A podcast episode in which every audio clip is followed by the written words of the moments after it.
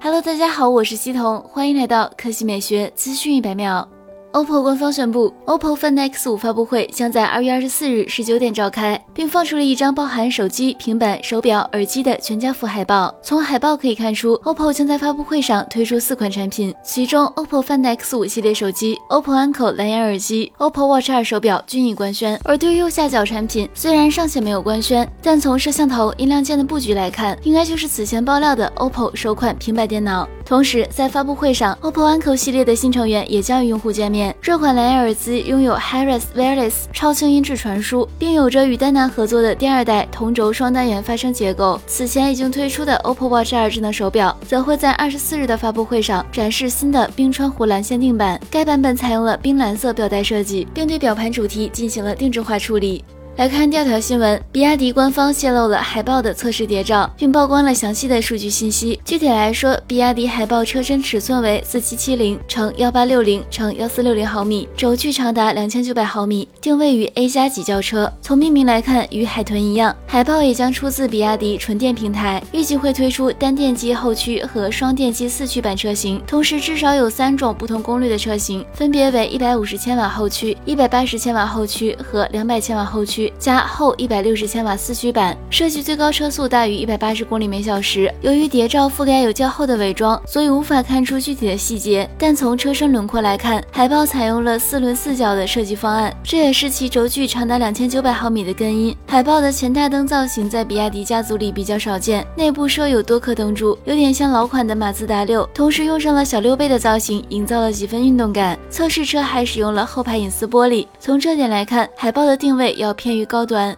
好了，以上就是本期科技美学资讯百秒的全部内容，我们明天再见。